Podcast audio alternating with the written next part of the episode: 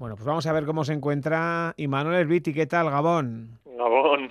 Bueno, ¿cómo estás? Porque esas noticias que nos han llegado desde el domingo, tras la caída, 20 puntos de sutura, rotura muscular en el bíceps, ¿cómo te encuentras tú ahora mismo? Cuéntanos. Pues bueno, eh, la verdad que he golpeado y, y nada, pues tratando de hacer todo lo posible por recuperar a tiempo y retomar un poco el camino, ¿no? Que yo creo que estoy ahí, ahí, ahí, y si se da todo bien, no se infectan los puntos y demás, pues puedo volver a estar en, en carrera en la próxima ruta de Occitani y no perder el hilo del Tour, ¿no? Todavía. Y es que tienes, tienes mucha experiencia, que duda cabe, yo recuerdo también un Tour de Francia eh, con la cadera, ¿no? Totalmente, pues, magullada, eh, en la que en la que conseguiste aguantar. Aquí lo que pasa es que, claro, veníais a Dauphiné, pues obviamente con el bloque de Tour a preparar y prácticamente en la neutralizada del primer día, ¿no? Qué peligrosas son a veces las esas neutralizadas, Manuel. Pues sí, la verdad que sí, que no me había pasado, pero pues bueno, fue un golpe serio, fue duro, sí, y pensaba que me había hecho todavía más daño. Yo pensaba que tenía una rotura fijo porque me desencajé un poco el húmero y no tenía funcionalidad en el brazo y tenía mucho dolor y no, no, fue fue casi peor esa sensación que los cortes, que, sí que tenía buenas heridas y pues era necesario ir para el hospital a cerrarlas, por supuesto. No quería aceptar que me había pasado eso y, antes de empezar. Bueno, ¿y cómo, cómo se vive la Dauphiné? Porque eh, hay que decir que, habéis decidido con, el equipo con, y con el cuerpo médico quedarte allí, hacer las curas, eh, la fisioterapia, la osteopatía, en definitiva seguir en la dinámica de, de, Movistar, ¿no? Seguir, seguir en carrera. ¿Cómo se vive la carrera desde fuera? Bueno, pues tengo pena de no poder ayudar un poco más a los compañeros que les veo que ves las etapas, los ves sufrir, los ves apoyarse y, joder, bueno, eso te llega un poco dentro, ¿no? Les ves ahí que ellos están dando todo y tú te tienes que quedar al margen, ¿no? Pero bueno, eh, están corriendo bien, han hecho hoy también un buen papel en la crono y, y bueno, estamos vivos, que esta carrera se va a decidir los dos últimos días, sobre todo, ¿no?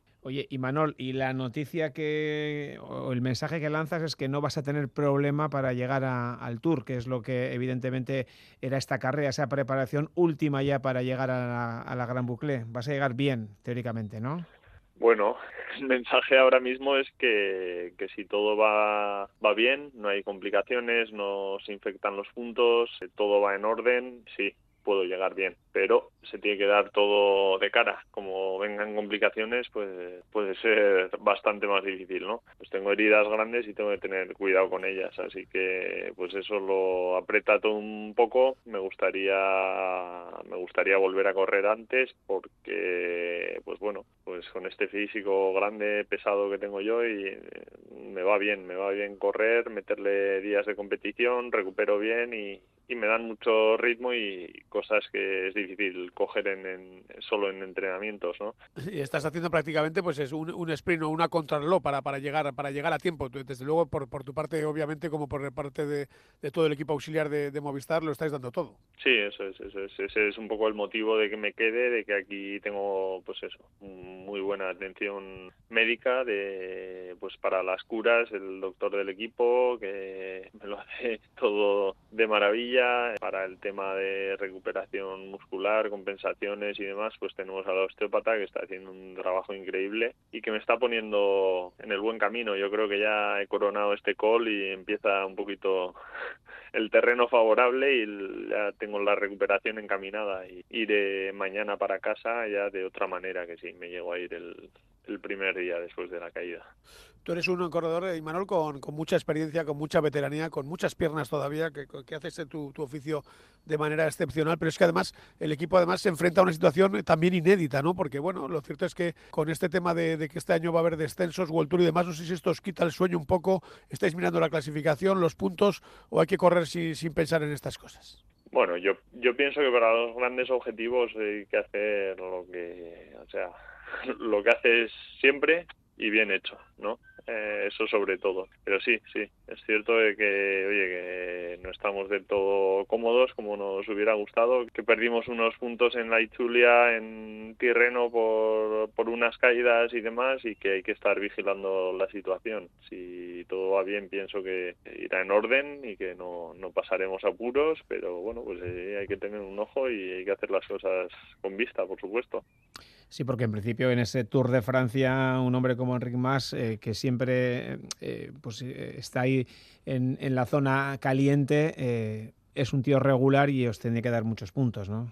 Sí, sí, su regularidad y su nivel pues es, es algo con lo que podemos contar para, para pensar en, en, en, estar adelante, en estar peleando cosas y, y, en consecuencia pues tener cierta recompensa en puntos también. Venga, Dani, una más. Bueno, yo, yo destacaría quizá para, para Movistar, ¿no? Esos fichajes de, de, de Pachi Vila, digamos, eh, que poco a poco se van haciendo realidad, ¿no? Por ejemplo, Jorgensen yo creo que, eh, que, que, ha estado en, en, buen nivel, ¿no? Y manteniéndose en el, en el top ten. Está claro que, que, miramos el Tour de Francia, pero ya digo, eh, eh, Imanol, que, que el equipo necesita resultados prácticamente ya ahí por donde corra, ¿no? Sí, sí, sí. Es, es cierto y hay que ser hábiles para verlos y sacarlos, ¿no?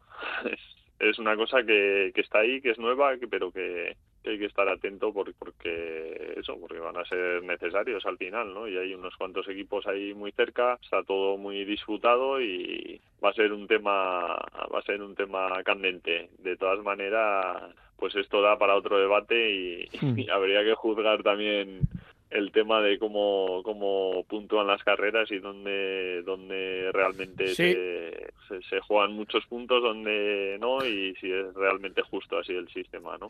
Hay, bueno. hay equipos que están yendo a correr a Malasia, Japón y donde haga falta, ¿no? Está claro que eso, no, eso efectivamente y... merece, merece una reflexión, como merece otra también el hecho de que luego se pide espectáculo, pero claro, si al final tienes que correr para amarrar, eh, luego eso en la carretera también se resiente, ¿no? El espectáculo, digo. Sí, no, y bueno, pues yo, por ejemplo, no estoy de acuerdo en que algún equipo pues pueda renunciar a una grande como puede ser el Giro y, y, y, conseguir muchos más puntos fuera que los los World Tour que han ido al Giro, ¿no? Es una categoría, o sea, es la clasificación de los equipos World Tour.